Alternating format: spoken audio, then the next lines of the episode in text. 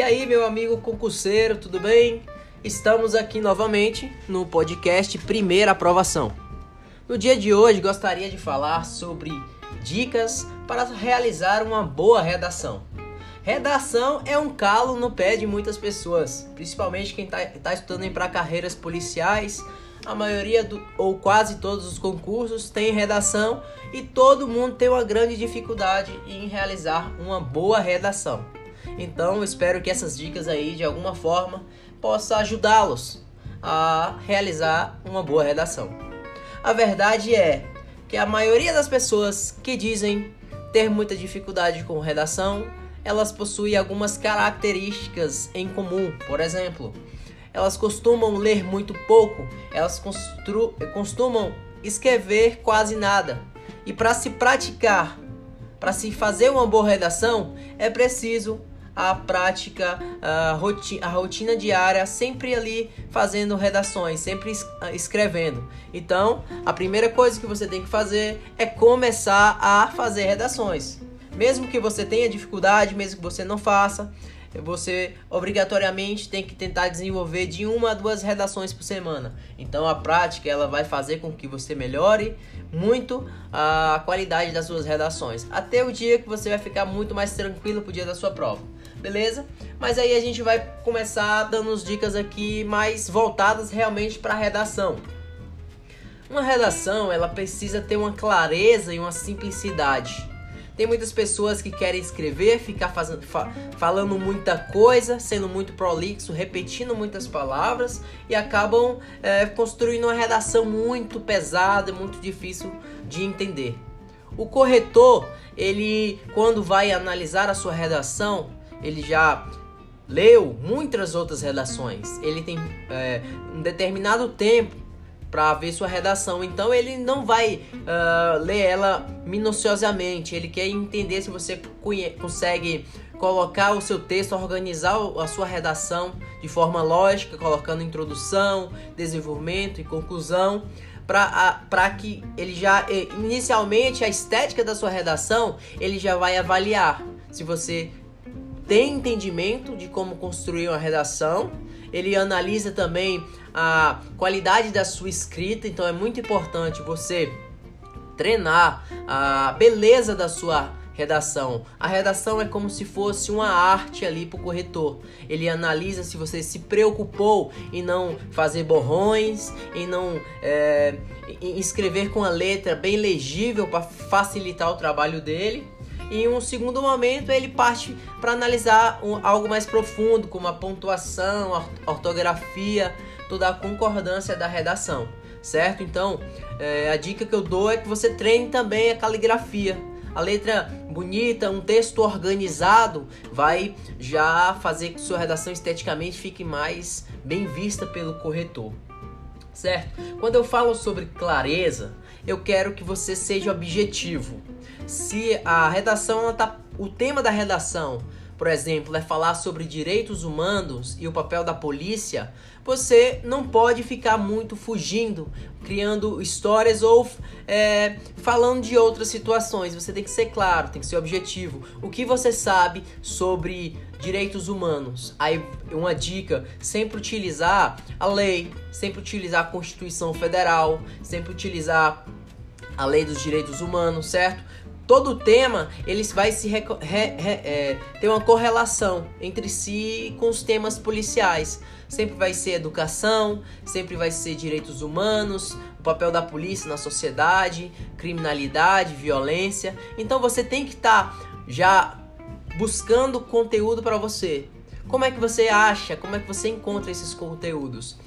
Um, algo que pode ser sempre utilizado nas redações policiais é sobre o mapa da violência. Se você entrar na internet e colocar mapa da violência, lá você vai encontrar diversos assuntos que vão falar sobre o mapa da violência no Brasil e até mesmo em estados. Esse mapa da violência ele vai servir de excelente referência para você ter um bom argumento. O mapa da violência ele é encontrado como Atlas da violência, certo? Então a dica aí para você conseguir não ficar inventando muito, leia, leia muito, já construa uma base de argumentos para levar para sua redação, certo? É, outra dica que você tem que fazer antes de iniciar sua redação é você compreender que você não pode fugir do tema. Você não pode. Se uh, dentro do seu tema, quando você vai analisar o seu tema, sempre vai ter ali uh, duas perguntas. Por exemplo, uh, os direitos humanos e o papel da polícia.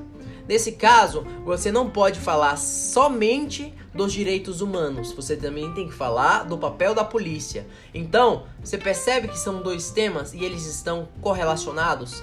Na maioria das vezes é assim. Só que fugir ao tema ou não falar completamente dele vai fazer com que o corretor avalie negativamente a sua redação. Pode, inclusive, ele pode inclu inclusive faz, é, dar uma nota de fuga ao tema que ele vai zerar a sua redação. Então, estudar para redação é muito importante. E a primeira parte que você tem que saber é colocar com clareza os seus argumentos em cima do tema da redação. Como é que eu posso fazer isso? Antes de você iniciar a redação, você vai fazer uma chuva de ideias. O que, que seria uma chuva de ideias? Em alguns minutos, você vai colocar todos os argumentos que você tem como ideia para o tema um, uma, na parte do rascunho, onde você vai estar tá escrevendo várias ideias, você vai colocar essa chuva de ideias. Pronto. Direitos humanos. Eu quero falar sobre a Declaração Universal. Eu quero falar sobre um algo que aconte, aconteceu no Brasil. Eu já coloco lá, certo? E você vai organizando essas ideias para na hora da redação, na hora que você for iniciar a redação, você não ficar voando, você não ficar inventando, você já tem a base, já tem argumento. Dentro desses N argumentos que você selecionou, você vai pegar os melhores. Qual, o que, que, seria o melhor? Aquele argumento que você tem mais. É, você sabe mais falar dele, você sabe citar mais uh, algo, algo que seja mais relevante, por exemplo, falar sobre a lei, você sabe o artigo da lei, você sabe muito claro sobre esse argumento e isso vai ser muito positivo para a sua redação, certo? Então essa chuva de ideias inicialmente é para você conseguir construir uma redação com um argumento válido, certo? Você não ficar inventando, ficar enrolando. Como eu falei da, do rascunho, tem alunos que passam a, a redação direto para o modelo de redação. Isso pode ser complicado, porque chega na hora da redação, você vai é, escrever palavras erradas, vai ter que riscar, você vai inverter alguns argumentos e vai ficar, pode ficar assim, mal construída a sua redação, não do jeito que você queria.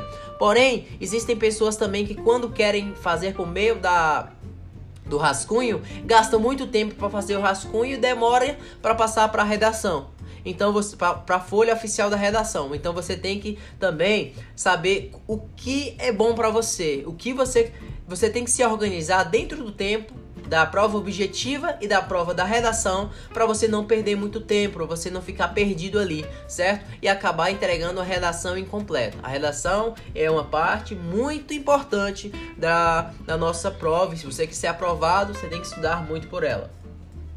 Então, praticar muito é, é, algo essencial. Você tem que ler livros voltados aos, aos temas que você está estudando, no concurso que está estudando. Você tem que é, escrever de, de uma a duas redações por semana. Você tem que ser objetivo. Antes você tem que se organizar essa chuva de ideias, certo? E tem que analisar se você vai, antes da prova, você vai construir por meio do rascunho ou direto para a folha de redação. Outra coisa interessante é você tem, é, obedecer é as margens da redação.